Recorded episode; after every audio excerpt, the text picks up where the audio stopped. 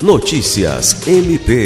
O Ministério Público do Estado do Acre, por intermédio da Promotoria de Plácido de Castro, se reuniu nesta quarta-feira 23 com representantes da Prefeitura Municipal para tratar sobre a implementação de políticas públicas que garantam o direito da criança e do adolescente no que se refere à instalação de um abrigo no município.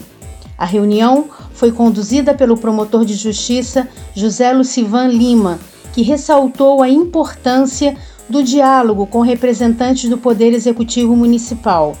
A procuradora jurídica do município, que representou o prefeito Camilo da Silva, informou que a gestão está providenciando um lugar para que seja instalado o abrigo se comprometeu a enviar à Promotoria de Justiça o cronograma com os prazos e etapas da instalação do abrigo municipal.